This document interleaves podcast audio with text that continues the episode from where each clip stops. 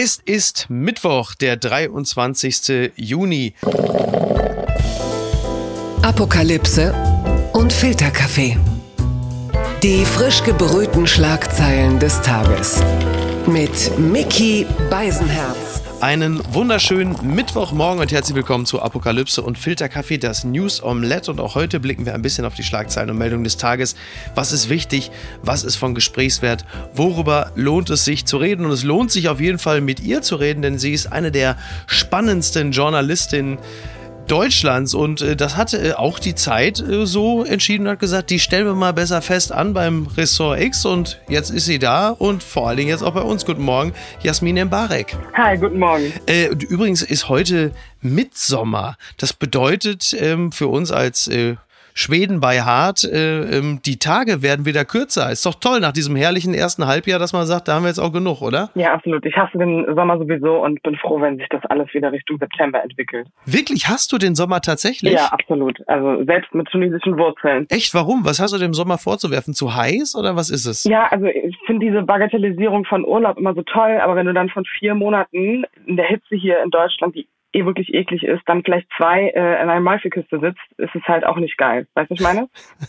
das weiß ich also. Ich, aber ich finde die Hitze tatsächlich, ich liebe die Hitze. Ich finde auch äh, 35 Grad äh, finde ich toll. Wobei, äh, liebe Grüße jetzt an Fridays for Future, also 35 Grad im Juli finde ich in Ordnung. Die muss ich jetzt auch nicht im November haben. Also bevor jetzt irgendjemand sagt, du Schwein oder so.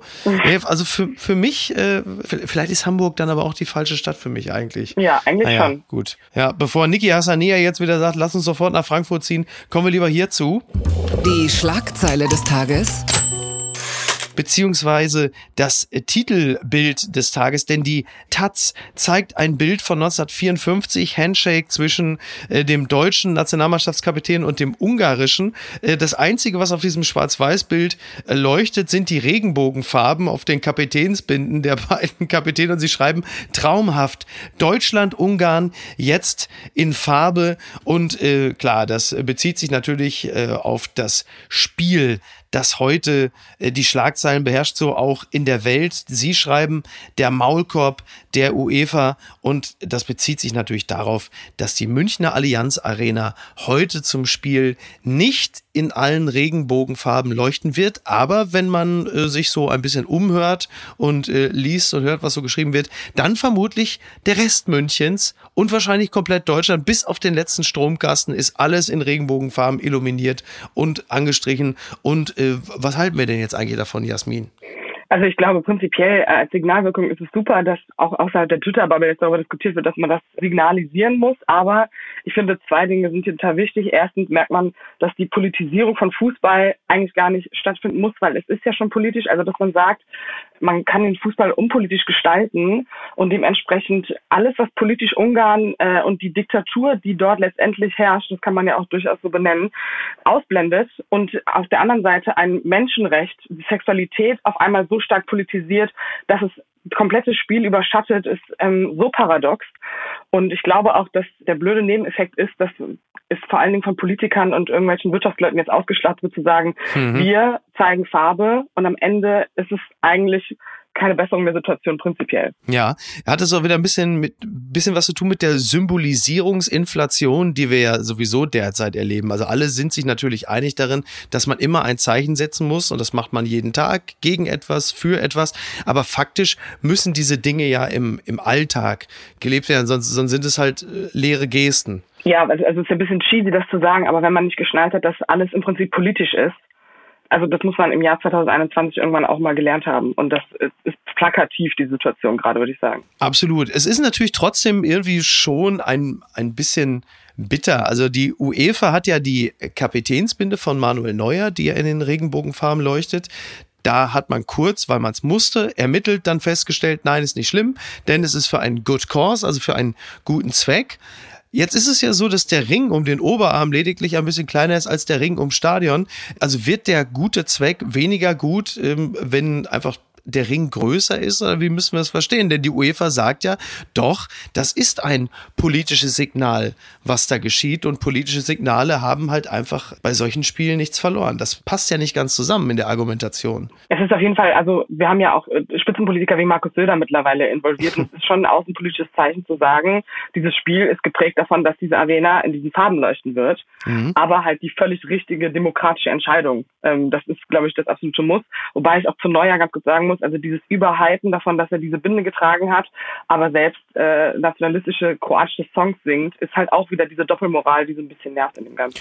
Ja, ja, klar. Also äh, logisch. Also das hatten wir ja im, im letzten Sommer. Da hat er dann nationalistische Lieder im Kroatienurlaub gesungen. Ich gehe übrigens auch mal davon aus, dass er im Kroatienurlaub wahrscheinlich diese Regenbogenbinde äh, nicht ja. äh, tragen wird. Das, davon ist jetzt nicht zwingend auszugehen.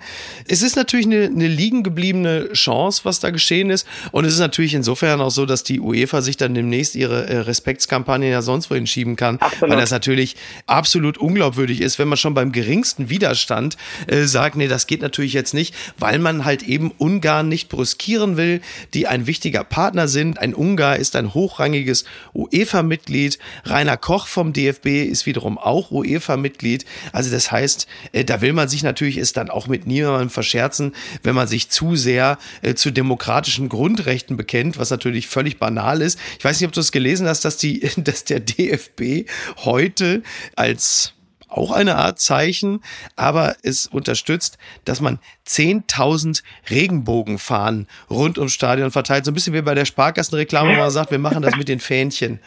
Ja, das ist doch wirklich ja wobei Wahnsinn, ich auch einfach sagen würde, die UEFA könnte sich das auch einfach komplett sparen. Weißt du, was ich meine? Ja. Sowohl nicht in die eine Richtung als in die andere einfach die Klappe halten. Dann kann man es halt auch lassen, wenn man weiß, man muss sich irgendwie wirtschaftlich auf seine Partner verlassen können. Ja, genau. Also jetzt kann man es ja auch wirklich grundsätzlich sein lassen. Jetzt hat es ja nun wirklich jeder gesehen, ja. äh, wie weit es her ist mit den Bekenntnissen zu Respekt, Toleranz und Vielfalt.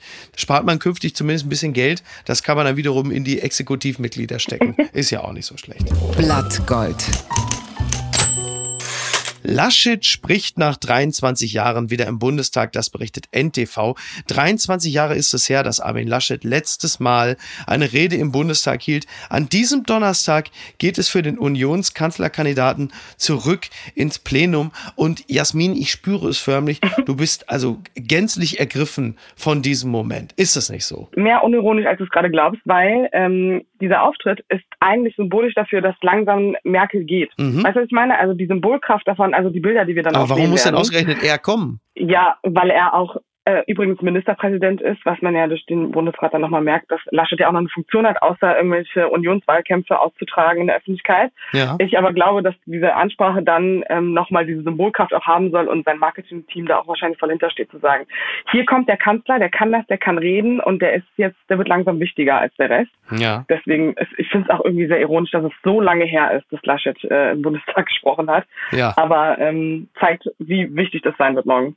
Ja, es ist ja so, am Armin Laschet hat das letzte Mal 1998 im Plenum gesprochen. Äh, kurz danach wurde die CDU abgewählt. Also ich möchte da heute nichts. Also, also da kann man jetzt natürlich keine, jetzt keine Verbindung herstellen. Aber es ist offensichtlich, Laschet übt schon mal Kanzler. Er hatte jetzt auch über die CDU Twitter-Seite dann vor dem Spiel gegen die Portugiesen hat er auch eine nochmal ein kleines Video aus dem Stadion gepostet. Dann schrieb er: Ich wünsche mir ein äh, geeintes Europa, aber als Deutschland-Fan wünsche ich mir, dass unsere Mannschaft, die Nationalmannschaft gewinnt, wo du denkst, warum kommst du mir denn jetzt mit dem geeinten Europa? Also du merkst, da will er dann schon so ein bisschen, auch ein bisschen staatstragend sein, so Stichwort großer Europäer.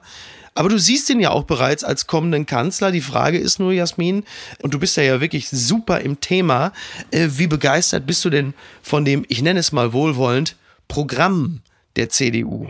Also ich bin in der Tat eine von der Front, dass das Wahlprogramm völlig überschätzt wird. Sowohl in der Wirkung auf die Bevölkerung als auch auf die Auswirkungen auf den Koalitionsvertrag. Und der wird übrigens mhm. kommen, weil die Union mit diesem Wahlprogramm vor allem gezeigt hat, dass sie regieren möchte. Ja. Da sind sehr viele kompromissfähige Thesen drin. Es ist alles sehr schwammig.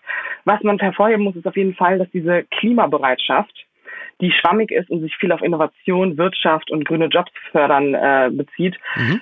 für eine Union in ihrem Stadium schon was Interessantes ist, weil sie könnte ja auch die totale Klingt aber bis jetzt ehrlicherweise ein bisschen wie das Wahlprogramm der Grünen auch, ne? Sehr mittig, ja. sehr schwammig, Klimabereitschaft. Also da trifft man sich doch in der Mitte. Ja, aber das ist ja vielleicht auch die Strategie zu sagen, also ich kann mir gut vorstellen, wenn man jetzt eine Umfrage machen würde in der gesamten Union, ob man mit den Grünen regieren will, da kommt ein großes Nein. Mhm. Und äh, Söder und Dorund haben ja auch jetzt wieder die Deutschlandkoalition äh, auf den Tisch gebracht. Ja.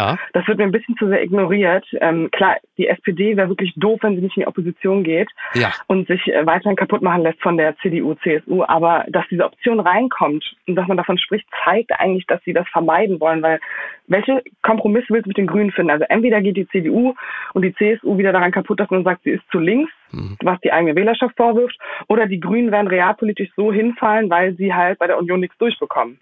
Dann wäre Jamaika vielleicht noch eine Option, aber um auf das Wahlprogramm zurückzukommen, ist das, glaube ich, so der die Gratwanderung zu sagen, wenn man in irgendeiner Talkshow sitzt, kann Armin Laschet halt sagen, wir sind super klimabereit, aber man ist nicht so extrem wie die Grünen und kann diese Verbotskampagne, wie Markus Blume in diesem Handbuch, das ist ja auf Twitter auch viral gegangen, dieses komische Handbuch zehn Gründe gegen die Grünen, dann super ausspielen kann. Ja, ja. Aber letzten Endes, wenn man das Wahlprogramm der CDU so ein bisschen sich anschaut, dann sagt es ja auch nichts anderes aus als, ja, also eigentlich so einigermaßen okay. So, ne? Deutschland äh, in etwa so weiter. So, da ist, ist es ja nicht wirklich ambitioniert. Also man will ja, man sagt Zukunft gerne, aber jetzt auch nicht übertreiben. Äh, nein, ich glaube, es ist was anderes. Wir haben ja jetzt mit Laschet diesen Machtwechsel. Das heißt, wir haben ein bundespolitisch unbeschriebenes Blatt. Also mhm. blenden wir mal die vier Jahre Bundestagsabgeordneten-Dasein-Jahre von Armin Laschet aus. Es ist ja auch schon. Äh, haben wir jetzt jemanden, der überhaupt keine äh, Spuren hinterlassen hat in der Bundespolitik.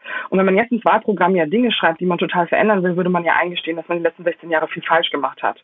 Und dieses Wahlprogramm umschreibt das, ist ja das eh sehr schwer, geschickt. Ne? Ja, aber das, man kann das alles auf Merkel schieben. Ich äh, bin mir sehr sicher, dass irgendwann das kommen wird, dass es vielleicht zu lange war und dass mit Armin Laschet jetzt frischer Wind reinkommt und auch weil Söder ja eine neue Figur ist und nicht mehr Seehofer, dass man äh, sagen kann, wir können diese Fehler jetzt beheben. Und deswegen ist dieses Programm auch so, was ich viel schlimmer finde, ist zum Beispiel, dass die Rente also dieses Rententhema ist ja auch mega diskutiert worden. Ja. Wie kann man denn da keine Reform einleiten und dann mit irgendeiner komischen äh, Grundrente ab null Jahren kommen, die dann insgesamt 4000 Euro sind, trotzdem keine Krankenschwester von irgendeinem Gehalt leben kann und geschweige denn Rente bekommt. Und die CSU trotzdem die Mütterrente ja. als ihr riesen Wahlkampfthema aufziehen wird, obwohl Armin Laschet das gar nicht will und das wahrscheinlich wie die Maut in irgendeinen Koalitionsvertrag geschmissen wird und am Ende ganz großes Geheule ist, weil die Gelder irgendwie nicht funktionieren. Aber das macht macht die CSU doch immer. Die kommen doch immer mit irgendeiner Idee um die Ecke, die sie dann im Grunde genommen so als Mittel der Selbstwirksamkeit, zur Selbstbehauptung dann in den Koalitionsvertrag dann reinschreiben lassen und äh, schlussendlich äh, müssen wir dann alle das irgendwie mitbezahlen, obwohl es ganz großer Käse ist. Ja, aber das ist ja das Prinzip der CSU, um Wahlen zu gewinnen. Das Problem ist, mit dem, was Armin Laschet macht, kann man in Bayern keinen CSUler begeistern. Das heißt, man braucht zwei, drei Themen, die in Bayern vor allen Dingen funktionieren. Mhm. Je nachdem, wer jetzt auch in den kommenden Wochen Spitzenkandidat wird der CSU, ist auch eine interessante Frage, äh, wird sich ja auch zeigen, wo die den Schwerpunkt setzen. Weil Söder ist jetzt auf diesem grünen Trip, da wird auf jeden Fall irgendwas Konservativeres kommen. Und dann mit der Mütterrente zu kommen und zu sagen, die schwarze Null, yay, ähm, wird halt der CSU-Weg sein. Und wie immer. Und er wird auch wahrscheinlich nicht gut enden im Koalitionsvertrag. Die unbequeme Meinung. Kommt von einem Gastautoren, der ein ein wenig überraschend ist, wie ich finde, um den Nordkurier zu zitieren. Putin schreibt Gastbeitrag für die Zeit Vorwürfe gegen EU und NATO. Anlässlich des 80. Jahrestages des Überfalls von Hitler hat der Kreml-Chef einen Gastbeitrag für eine deutsche Zeitung geschrieben. Er spricht sich für bessere Beziehungen mit Europa aus. Das ähm, ist sicherlich nicht ganz falsch, aber vor allen Dingen ist dieser ganze Gastbeitrag hat eigentlich den Grundtenor, die haben angefangen. So, und also ein Gastbeitrag von Wladimir Putin, da musste der ein oder andere äh, Leser sicherlich ähm, dreimal hinschauen, ob er sich da nicht in der Autorenzeile äh, geirrt hat. Möglicherweise hat Wladimir Putin auch einfach angenommen, da in Deutschland ist es womöglich wie in Russland, da gibt es einfach keine Journalisten mehr, also schreibe ich selber mal einen Text. Ich war ähm, auch überrascht. Ich weiß nicht, wie es dir geht, Jasmin, du bist ein bisschen näher an der Zeit dran. Ja, also ich finde, da kann man sehr gut darüber diskutieren, was man davon hält die Einordnung der Fakten hat ja so ein bisschen stattgefunden in so einem äh, grauen Seitenkasten, der die EU-Perspektive einordnet. Mhm. Man kann sich dann natürlich noch mehr Einordnung wünschen oder sich wünschen, ob man diesen Artikel überhaupt kennt oder kennen möchte. Ja. Das wäre jetzt meine eigene Präferenz gewesen und ich glaube, bei der würde es jetzt auch belassen. okay. Also ja, wir, wir halten fest, ein, äh, ein Autokrat, ein Diktator schreibt einen Gastbeitrag in der Zeit. Da wird es sicherlich im Laufe des heutigen Tages auch noch einige Diskussionen geben, ja. ob man diesem Mann eine Plattform bieten darf. Es wird sicherlich Menschen geben, die sagen, aber es ist doch interessant, ähm, mal zu erfahren, wie der so tickt und wie er so die Welt sieht. Man könnte natürlich auch behaupten, das hat er auf die eine oder andere Art auch schon getan. Stichwort Nawalny. Aber äh, da werden wir beide heute wahrscheinlich auch keinen Deckel drauf kriegen. Aber wir wollten mal zumindest erwähnt haben, dass es diesen, diesen Gastbeitrag. Mich würde es übrigens nur interessieren, welcher Mitarbeiter sich getraut hat, Wladimir Putin zu sagen, pass mal auf, du musst noch ein paar Zeichen kürzen und äh, das hast du nicht schön formuliert, mach das mal anders. Ja, ich äh, bin ja bei Online und das haben die Printkollegen gemacht. Ich glaube, das äh, wird sich in den nächsten Tagen äh, noch sehr diskutiert alles äh, sedieren, was wir da noch wissen wollen. Das hat mich überrascht. Briten wollen Wembley für 60.000 Fans öffnen, das berichtet die Tagesschau. Die britische Regierung will im Wembley-Stadion bei den entscheidenden EM-Spielen bis zu 60.000 Fans zulassen. Für viele Politiker das völlig falsche Signal. Ja, 60.000 Fans, das entspricht zwei Drittel der kompletten Auslastung von 90.000 Plätzen in Wembley. Die Halbfinals finden am 6. und 7. Juli statt, das Finale am 11. Juli. Zitat, die Finalspiele versprechen ein unvergesslicher Moment Moment in unserem nationalen Bestreben zu werden, die Pandemie zu überwinden, sagte Kultur- und Sportsekretär Oliver Dowden. So kann man das auch nennen. Man kann natürlich auch sagen, die UEFA hat einfach Macht ausgeübt oder wie es auf Englisch heißt, the Delta Force is back. Also das kam natürlich ein bisschen überraschend. Andererseits, wenn man die UEFA so erlebt hat, jetzt vielleicht auch gar nicht so sehr, oder?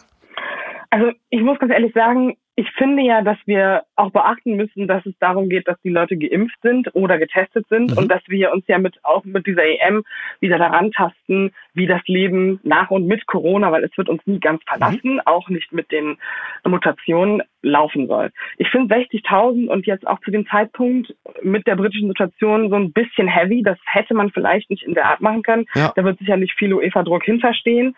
Aber das pauschal so wieder zu polarisieren, das Thema, ist, glaube ich, mit Blick auf das, was ein Großteil der Bevölkerung sich gerade wünscht, fatal, weil wir dann wieder so ein Verbotsthema aufreißen, was halt sowieso super vulnerable schon ist bei allen Leuten. Ja, ja, klar. Und ich glaube, das ist ja so ein Testmoment. Also wir werden ja sehen, was danach passiert. Ja. Ich glaube, dass die Vorkehrungen dafür sorgen werden, dass die Delta-Variante vielleicht jetzt nicht den Riesenbogen macht, aber am Ende können wir eigentlich sagen, ist das okay gewesen oder nicht?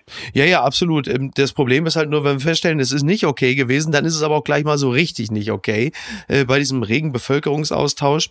Mir geht es aber natürlich auch so. Also, ich meine, der Fußball und das Fußball-Fantum hat ja den Vorteil, dass man sich ja auch so ein bisschen so der, der lustvollen Geistlosigkeit hingeben kann. Das heißt, du siehst die Bilder aus vollen Stadien und dein erster Gedanke ist geil. Dein zweiter ist toll. Und der dritte ist, ah, so richtig gut ist es nicht, weil äh, man guckt ja ab und zu mal Nachrichten und Karl Lauterbach ist einem auch noch im Ohr. Und dann hast du jetzt halt eben das und weißt ja auch, dass es eigentlich normalerweise strenge Quarantäneregeln gibt in äh, England und dass man jetzt offensichtlich bereit ist, dann doch einiges zu lockern, um die Stadien wieder richtig voll zu machen. Das gilt ja zum Beispiel auch, dass es halt eben auch VIP-Gäste gibt, der UEFA ja. und dass es dafür halt eben Ausnahmeregelungen gibt. Und spätestens da endet natürlich dann auch unsere Toleranz und unsere Begeisterungsfähigkeit. Und ich glaube gerade, äh, was das angeht, da sind dann diese 60.000 dann nur noch halb so sexy. Ja, vielleicht eine Linie zwischen ziehen. Also man sagt, man möchte 2500 UEFA-Funktionäre ohne diese Quarantäneregeln in London quartieren. Oder man ähm, spricht darüber, ob man den Leuten wieder, und das ist ja auch ein Wahlkampfthema letztendlich, mhm. wenn Markus Söder auch sagt, er möchte das in München ermöglichen, merkt man ja, dass Fußball einfach in der Bevölkerung zieht als Wahlkampfthema. Ja, klar. Ich ja. glaube auch, wenn das, wenn der Wahlkampf nicht so nah wäre, wäre das jetzt auch nicht so eine super aufgeheizte Debatte darüber, ob die Leute wieder in Massen live Fußball schauen können. Ja. Aber also wie gesagt, ich würde es abwarten. Also was, wo zieht man die Linie? Ne? Wären 15.000 okay, wären 45,6.000 okay. Aber ich glaube, wenn es jetzt einmal was Schlimmes passiert, so doof das jetzt auch klingt, hast du halt jetzt den Warnschuss. Und dann passiert es jetzt zu einer Zeit, wo es vielleicht ein bisschen abgeflachter ist als im Februar. Ja. Und dann lernt man hoffentlich daraus. Ja, hoffentlich ja. muss man nicht daraus lernen, aber Genau. Genau, wir, wir werden es ja sehen. Also was wir, was wir derzeit erleben, äh, halt eben auch hier in Deutschland, sind diese sogenannten äh, saisonalen Effekte. Das heißt, der, der Impffortschritt in Deutschland kann ja eigentlich kaum so schnell sein, wie die Inzidenzen runtergehen. Also wir gehen jetzt so langsam auf die, auf die fünf zu. Das ist ja schon einigermaßen erstaunlich eingedenk des Verhaltens äh, der Leute äh, da draußen. Es ist schön, es ist wunderbar, wir alle freuen uns darüber. Aber äh, ein bisschen überraschend ist es auch. Das heißt, das, was jetzt passiert, kann man sich vermutlich am ehesten wirklich im, im Juni 2021 leisten und nicht im September. Aber klar, also was soll man dazu sagen? Jetzt mal, um das Sportliche mal kurz abzudecken. Ich weiß ja gar nicht, verfolgst du eigentlich gerade die, die Spiele oder interessiert es dich überhaupt nicht? Ich habe einen äh, Vater, der felsenfest davon überzeugt, dass Deutschland ins Finale kommt. Und deswegen glaube ich einfach mit ihm daran, weil ich diese Euphorie ganz toll finde. Ja. Aber mehr kann ich dir jetzt auch fachlich nicht dazu geben, sorry. Okay, verstehe. Das heißt, äh, du kannst jetzt den möglichen Achtelfinalgegner äh, England, denn die sind ja tatsächlich äh, dann doch weitergekommen, kannst du jetzt für uns auch nicht dekodieren und sagen, wie kann Deutschland England im Achtelfinale schlagen? Klammer auf, sofern wir überhaupt weiterkommen, was ja noch gar nicht sicher ist. Wir müssen ja heute noch gegen Ungarn gewinnen. Nee, das überlasse ich dir. Das überlasse deine Expertise, höre ich dir lieber zu. Okay, pass auf, dann sage ich jetzt, wie es ist. Äh, ich gehe davon aus, dass Deutschland heute ziemlich deutlich gegen Ungarn gewinnen wird, weil äh, sie äh, gut drauf sind nach dem Portugal-Spiel. Und es kann tatsächlich passieren. Man muss die Konstellation abwarten, dass Deutschland im Achtelfinale auf England trifft. Und England ist ja zum Beispiel einer dieser Mannschaften, gegen die wir Deutschen immer sehr gut ausgesehen haben, wie auch gegen Portugal. Deswegen wird Jogi Löw dann auch gegen England sehr selbstbewusst auftreten. Und in diesen Situationen, wenn Jogi Löw nie reaktiv aufgestellt hat, haben wir dann auch meistens gut gespielt. So, das ist jetzt ganz viel aus der Glaskugel gewesen, aber ich weiß ja, dass viele HörerInnen von uns genau so sowas ja auch erwarten. So, having said that. Bitte empören Sie sich jetzt. Macrons empfangen Biebers Haley in bauchfreiem Kleid. Auch das berichtet NTV. Der kanadische Popsänger Justin Bieber und seine Ehefrau US-Model Haley Bieber wurden am Montag von Frankreichs Präsident Macron und dessen Frau Brigitte im Élysée-Palast empfangen. Es ist wohl so, dass Justin Bieber um das Treffen gebeten habe, um Themen besprechen zu können, die, Zitat, mit der Jugend zu tun haben. Äh, und Haley Bieber soll dabei, sie, sie soll nicht, sondern es gibt ja Fotos, sie war bauchfrei. Siehst du, hätten sich mit dem thailändischen König getroffen, wäre er bauchfrei gekommen. Was will denn Justin Bieber mit Macron besprechen? Also wie kommt es denn? Also diese Konstellation ist mir ja nun völlig neu. Also das ist völlig absurd. Ich dachte am Anfang so, okay, geht es um irgendwelche Welttourneen, äh, die irgendwie besser geplant werden müssen, damit junge Leute endlich das immer noch in den Charts tobende Album von Justin Bieber live hören können. Dann habe ich mich darüber aufgeregt, dass ähm, dieser Sexismus über dieses brauchfreie Kleid, like who cares? Ich ja. dachte, wir leben in Europa. Das war so der erste Effekt, den ich da hatte, als ich das gelesen habe. Und ähm, dass Macron auch, also sorry, nichts Besseres zu tun hat in Zeiten, wo sein Land auch sehr mit den Corona-Folgen wirtschaftlich zu kämpfen hat, als die Bibers zu treffen, die ja nicht mal einen Nationalbezug haben zu Frankreich aus der Promi-Liga.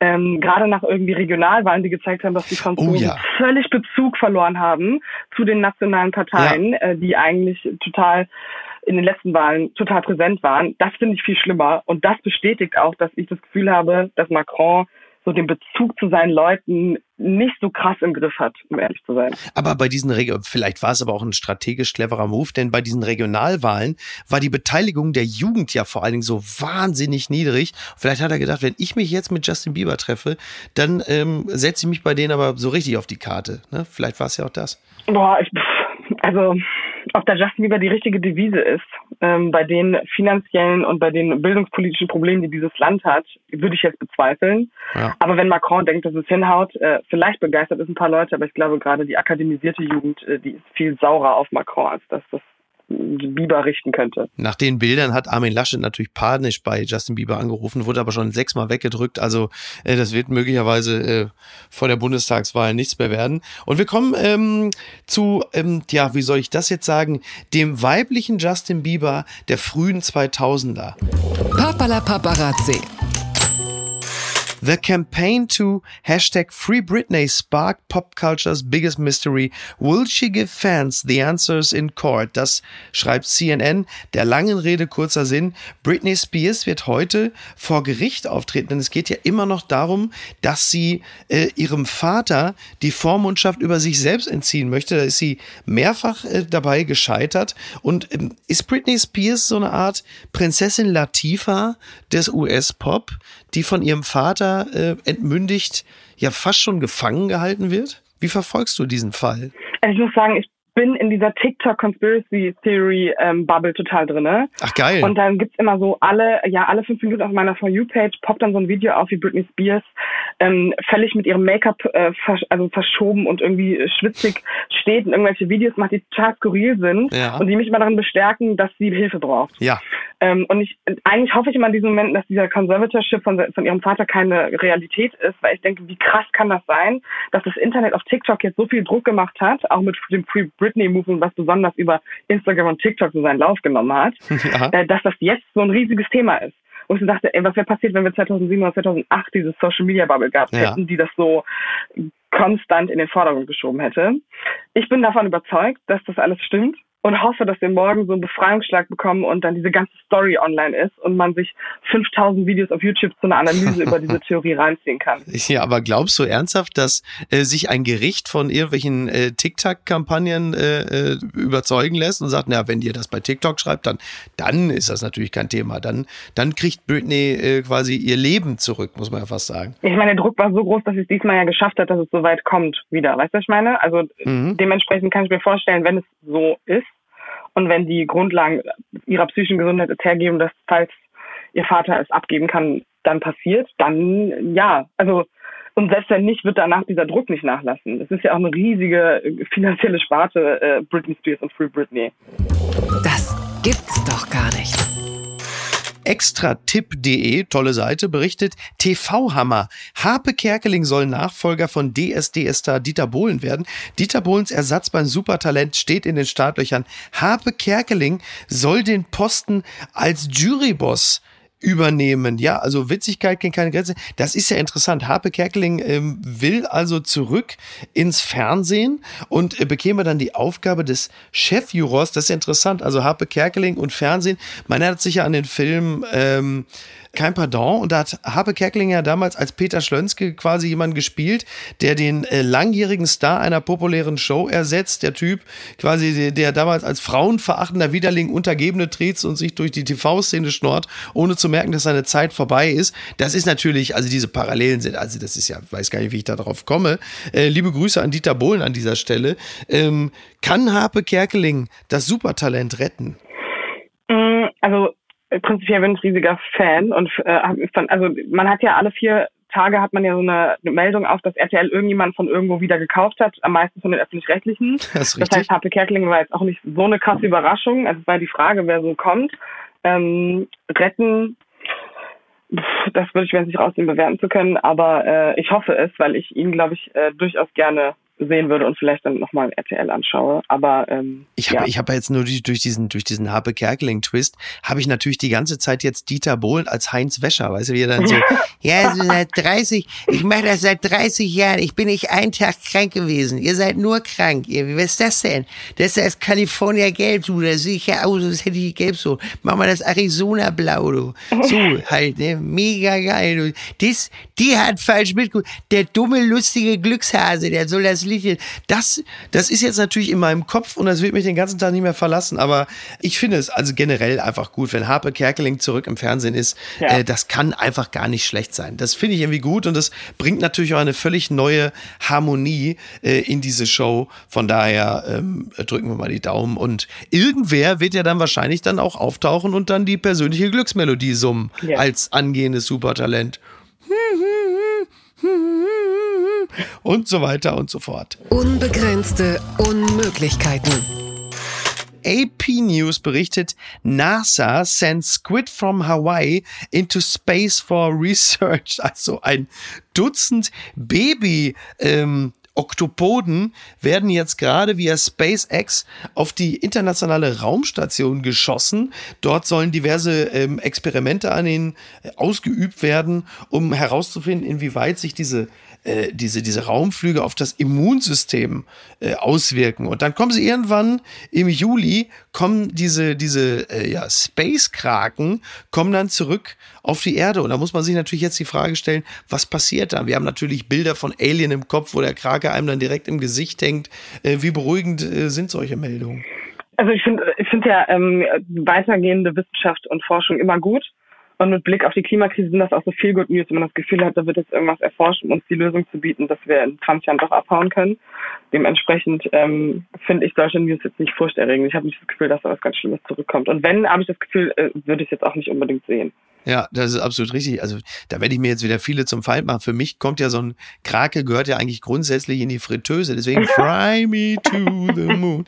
Das ist das. Ja, das ist ja leider, das ist das Schlimme, das ist das schlimme Schicksal von Pulpos. Die sind ja hochintelligent, aber sie sind leider auch wahnsinnig schmackhaft. Ja. Und ähm, deswegen, ja, also ich würde diese, ich würde diese, diese Kapsel, äh, würde ich im Zweifel abfangen und dann einfach aber Apropos Kapsel, ähm, ich glaube, die, die Kapsel, auf die sich derzeit das ganze Land eh konzentriert, ist die von Thomas Müller.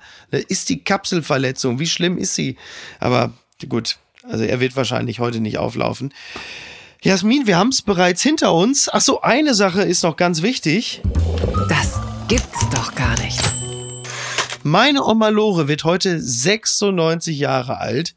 Alles Liebe zum Geburtstag, liebe Oma. Hab dich lieb, Süße. Bleib fit, Ne, wir wollen ja noch den hundertsten feiern. Das muss ich ja noch an, hinten anschicken, das ist ja wohl völlig klar. Ne? Und ich komme die Tage vorbei, um dich äh, zu herzen und zu drücken.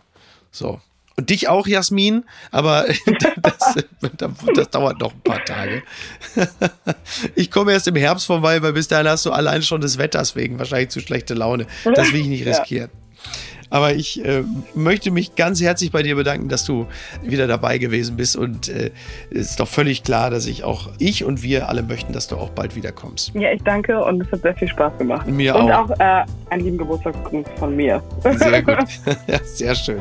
Jasmin, ich wünsche dir noch einen schönen Mittwoch, allen anderen auch und ein schönes Spiel und äh, bis denn. Ciao. Bis dann, ciao. Apokalypse und Filtercafé ist eine Studio Bummens Produktion mit freundlicher Unterstützung der Florida Entertainment. Redaktion Niki Hassania. Produktion Laura Pohl. Ton und Schnitt Niki Franking.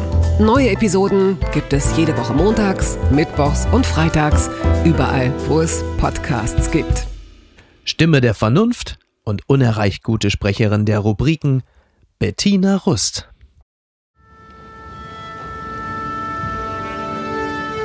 Was haben wir eine Scheißangst? Das ist Ken Jebsen. Er ist Verschwörungstheoretiker. Vielleicht der einflussreichste Deutschlands. Mann, haben wir eine Scheißangst, wie das ausgeht.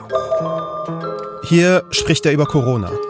Er vermutet eine Verschwörung der Eliten. Bill Gates ist auch ein Freund von Drosten und unterstützt den und das äh, Robert Koch Institut und Bill Gates. Und Ken Jebsen will sich nicht mehr manipulieren lassen. Wow, das ist jetzt aber ganz schön dark. Ich kenne Jepsen noch ganz anders. Er hat schwarzes Haar und äh, buschige Augenbrauen. Seine Stimme ist laut und aufdringlich. Er macht einen ziemlich brutalen Eindruck. Diese jungen Menschen haben seit Wochen nichts mehr gegessen. Und ich frage jetzt einfach mal hier in die Gruppe, habt, habt ihr vielleicht Hunger? Wollt ihr mal Kekse oder Plätzchen probieren, ja oder nein? Ja! Damals, da war er der wildeste, der innovativste Radiomoderator Deutschlands. Er war der Rockstar und ich war Fan.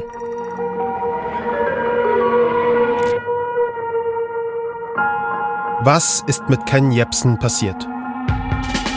Vom geliebten Radiomoderator zum vielleicht einflussreichsten Verschwörungstheoretiker Deutschlands.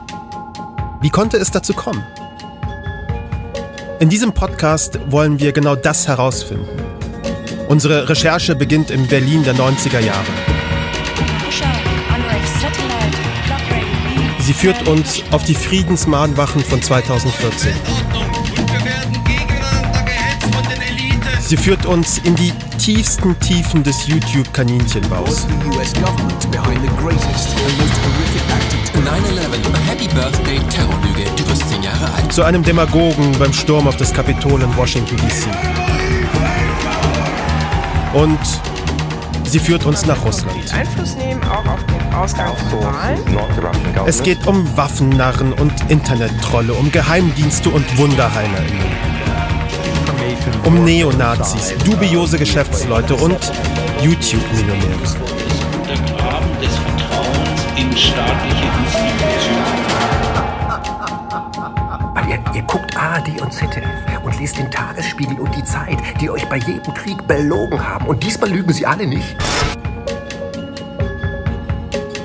Es geht in diesem Podcast aber nicht nur um Ken Jebsen. Es geht auch, so pathetisch es klingt, um uns.